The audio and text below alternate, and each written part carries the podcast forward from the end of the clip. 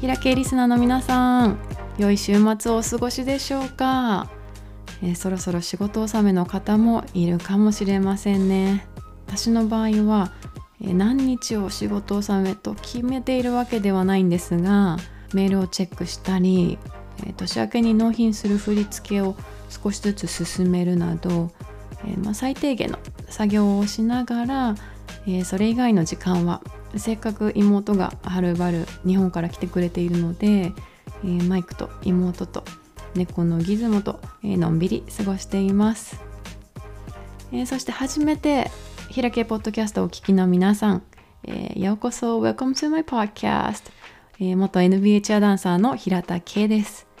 この番組では私がこれまで経験したこと、例えば NBA チアダンサー NBA チームスタッフ B リーグや J リーグのチアコーチを務めた経験談をはじめ日々の気づきや考えをアメリカ・バージニア州よりお届けしています。今お聞きのポッドキャストの媒体 Spotify もしくは Apple Podcast にてぜひフォローボタンを押していただけると今後の励みになります。さて前回エピソードは旅の豆知識フライト編ということで、えー、去年2022年ですね。えー、クリスマスイブに私が体験した、えー、史上最悪のフライト体験、まあ、その際のトラブルをもとに、えー、旅の豆知識ということでお話をしました。えもしお聞きでない方はちょっとネタバレになってしまうのでここで一時停止をしていただいて先にエピソード9を聞いていただけたらと思うんですが、えー、エピソード9の最後に最悪のフライトトラブルに続編があるとお話ししましたよね。えー、なのでその続きを今日のエピソードの冒頭でお話ししていこうと思います。えー、去年2022年ですね。1万7000便が結構200万人以上の乗客に影響を及ぼしたトラブル、えー、クリスマスイブに私が体験した、えー、史上最悪のフライト体験。こちらニュースにもなったんですが、えーまあ、そんなトラブルの中なんとかフライトを変更して、え、その日中にオクラホマからバージニアに戻ってくることができたんですね。まあじゃあその日中に帰れてあ翌日クリスマスあの家で過ごせたんでしょ？よかったじゃんって思うかもしれないんですがそれだけではなくてですねこれ私あのもうトラブルに巻き込まれた時点で予想はしていたんですがなんと荷物がロストしました私が深夜2時過ぎに空港に着いた際荷物は届かなかったんですね。荷物一つは、えー、キャリーオンですね、えー、持ち込みしていてもう一つの荷物は預け入れ、えー、していたんですね。でその荷物の中には、マイクへのクリスマスプレゼントであったり、オクラホマのお友達からいただいたプレゼントであったり、中には手作りのジャムなんかも入っていたのでもうかなりショックを受けてその日は自宅に帰りました。でねこの時の手続きとかどうだったのって思う方いるかもしれないですがあの荷物がなくなった時にどんな手続きをするかどんな保証があるかあのご興味ある方がいたらまた別の機会にお話ししますので概要欄のメッセージボックスからあぜひお知らせいただけたらと思いますがこの荷物はですねあの幸いなことにその後見つかって確か23週間かかったと思うんですがえー、その後自宅に配送されたのであのプレゼントは無事に手元に戻ってきて航空会社の規定にのっとった返金やポイントクーポンの付与など、まあ、そういう対応はあしてもらいました。なんですがまあなんとも後味の悪いクリスマスに、なってしまいました。ということで続編は荷物のロスト紛失ということでしたね。前回エピソードの続編長くなりましたが、えー、今週2023年最後のエピソードは、えー、私のインスタグラムのフォロワーさん何人かから、えー、お声いただいて、えー、次のテーマについてお話ししていきたいと思います。今週のテーマは時間の使い道についてお話ししていきます。あの以前メッセージボックスをインスタのストーリー上でまあ、けポッドキャストで聞いてみたいトピックありますか？何かリクエストありますか？という質問ボックスっていうんですかね。ストーリーで投稿した際に何人かの方から年末年始の過ごし方について気になります。どういうふうに過ごされますか？というふうにご質問いただいたので、そこからトピックを派生させて、えー、まあ、年末年始を含む、23年の時間の使い道過ごし方と言ってもいいかもしれないですね、えー、振り返っていこうかなと思います。時間っていうのは有限なリソース資源ですよね。誰にでも平等にあるものですが無限にあるものではない。というのと使い方は自由ですよね。これぐらいの時間はこの用途に必ず使わなきゃいけない。というふうに誰かに指示をされて決めるわけではないので使い方は自由かなと私自身は思っています。でこの使い道時間の使い道の正解不正解っていうのはご自身のライフスタイルによって変わってくるのでこれが正解こんな使い方は不正解っていうふうに一概には言えないですよね。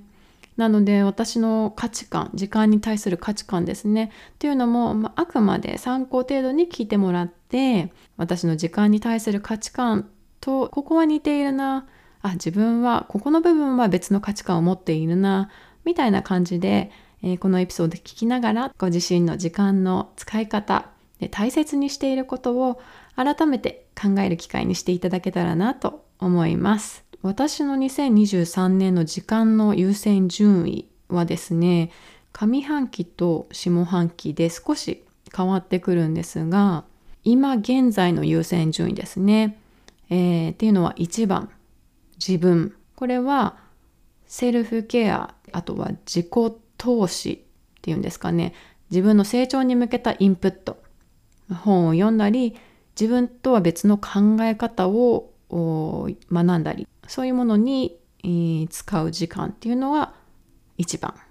でその次に来るのが家族友人との時間これは私の場合で言ったら日本に帰国した際に家族や友人と過ごす時間。でアメリカにいる時はマイクとマイクの家族との時間っていうものが含まれます。そして最後に仕事ですね。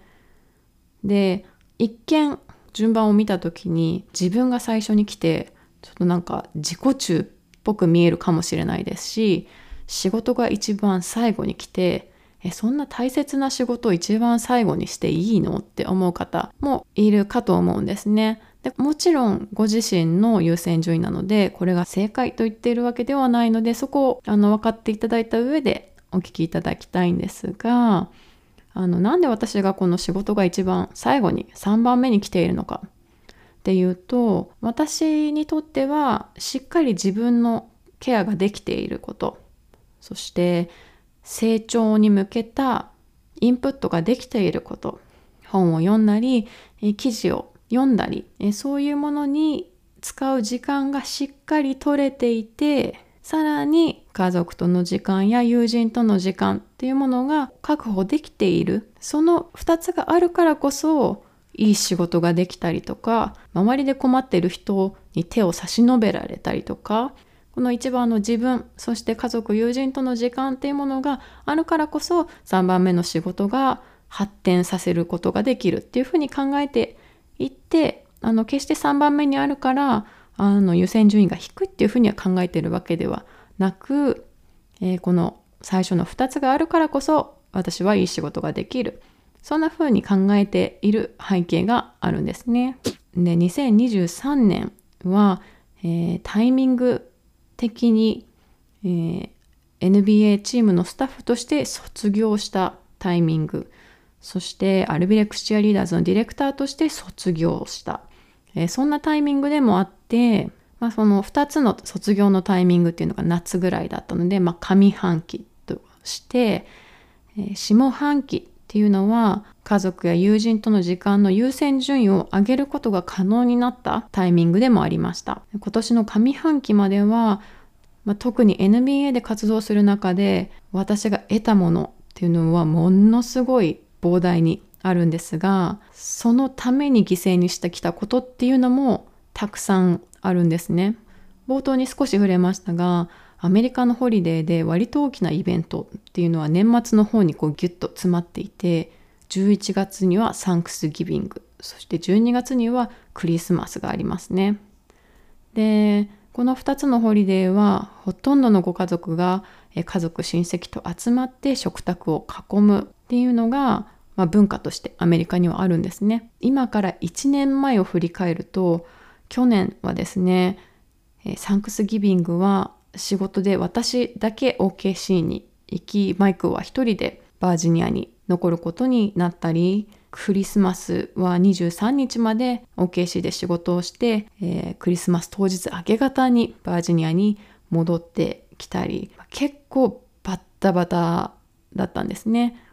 でも私のマインドというか頭の中ですねっていうのはどういうふうにこう機能していたかっていうともう常に先のこと次の出張のことっていうのを考えることでこういっぱいいっぱいでこう日々の些細なことに気づかなかったりありがたさを感じにくかったり英語で be present プレゼントって今ですね現在 be present でいるって言いますがこう今に集中するっていうことがかなりチャレンジだったんですね。こう頭の中がこう忙しいような状態がもういろんなことを考えたり先のことを考えること、えー、先の心配をすることでいっぱいでこうあんまり今に集中できなかった。そんな頭の中の状態だったんですね。でその時の私の優先順位時間の使い道ですね。の優先順位はもうとにかくまずは仕事優先。でその後仕事に割り振った後の時間で自分の時間を作ったり家族友人との時間を作ったりなので自分家族友人との時間っていうのは2の次という感じでした。仕事にがむしゃらに打ち込む中で思いがけないチャンスに恵まれることもたくさんあってキャリア面での満足度は高かったと、まあ、振り返ってみると感じます。ただ今思うとあんまり生きている気はしなかったように思うんですね。やっぱりプライベートもある程度家族や友人との時間って生きる上での基盤になっていてそこの充実がないと本当の意味でハッピーな気持ちとか自然に湧き出る幸福感みたいなものを感じるその感性っていうんですかね。感覚を持つって難しいのかなっていうふうに、私自身の経験からは感じています。今ちょうど日本から妹がバージニアに遊びに来ているので妹との時間を一例に挙げるとこのエピソードを収録した日の朝は朝食を済ませてコーヒーを飲みながらフェーズ10っていうカードゲームをしていたんですね。で、カードゲームをしながら私と妹が今年どのくらい一緒に時間を過ごせたか、どんな経験を一緒にできたか、まあ、そんなことについて話していたんですね。で妹は東京に住んでいて、私はアメリカに住んでいて、えー、2020年前半はオクラホマとバージニアを行ったり来たりしながら、後半は100%バージニアに拠点を置いて、その上で平均して4ヶ月に1回ほど日本を訪れたんですね。日本では3月にマイクと妹と3人で週末京都旅行行くことができたり5月から6月にかけては3週間ほど妹の家で2人暮らしみたいな生活をしたり、まあ、その際はですね私が大学でゲストスピーキングを務める際に妹が撮影のお手伝いに来てくれたりなんかもして結構濃い時間を過ごせたんですね。8月にも3週間ほど日本に滞在してちょうどその月は私の誕生日月だったので、えお誕生日会を開催したんですが、えその際は当日の幹事やサポート役を妹が務めてくれてそれも特別な思い出になりました。で今月ですね12月20日過ぎから年明けにかけてバージニアに遊びに来てくれているので毎日朝から晩までしょうもないことでケラケラ笑って過ごしているんですね。でこういうなんてことない時間が本当幸せなんですよね。10代後半から長い間アメリカでプロチアリーダーになることを最優先に考えたライフスタイルを送ってきてでまあどんなことがね優先順位のトップに入っていたかっていうとまずはワークアウトですね筋トレやダンスレッスンそしてその後、えー、体のリカバリーしっかり休息をさせて、えー、で所属するチアチームでの活動があってアメリカのチアトライアウトそして合格後の生活資金ですね、えー、そういった海外挑戦資金をこう作っていく準備していくことだったり、まあ、そういうものがトップの優先順位に入っていて、えー、そういうものを全てプランした後に残ったわずかな時間で家族だったり友人とプラスアルファ自分のメンタルケアっていうものを行っていく、まあ、そんな優先順位で生活をしていたんですね。チアに関わるものアメリカでプロチアリーダーになるために必要なものを中心に生活を長くしてきたので余計そういった些細な妹との時間っていうのが幸せに感じるんですね。まあそんな感じで年末年始はパソコンやスマホはなるべく見ずにマイクと妹とたくさん美味しいご飯を食べてバージニアの街をたくさん歩いて、えー、たくさんボードゲームをして、えー、家族との時間を一番に過ごしています時間の優先順位、えー、今は自分そして家族友人その後に仕事というふうな順番とお伝えしましたが、まあ、もちろんその月ごとに週ごとに日ごとにまあ多少前後するっていうことはあるんですね。どうしても急な案件っていうのは仕事であってもプライベートであっても出てくるので、まあ、そういったものにある程度は対応できるようにスケジュールは組んでいてでもちろん私がチアやチームスタッフをしていた頃のようにまた何か猛烈に目指すものが出てきたらまた仕事が高い優先順位になることもゼロではないと思うんですね。けれども冒頭で触れたようにある程度セルフケアやメンタルケアを含めた自己投資ができていて家族や友人、まあ、そこに加えるとしたら地域のコミュニティとのつながりを持てていてその基盤があるからこそ高いパフォーマンスを仕事で発揮できる自分がいるっていうふうに思うんですね。なのでそこの部分は大きく崩さずに年明け以降も自分の時間の使い道というものを引き続き追求していきたいなと思っています。時間の使い道について今週はお話ししていきましたが平系リスナーの皆さんはどんな時間の使い方をしているでしょうか？今回のエピソードを通じて自分にとっての時間の価値観を改めて考えるきっかけになっていたら嬉しいです。えそしてもっと具体的に時間の配分何にどのくらいの割合を使っているか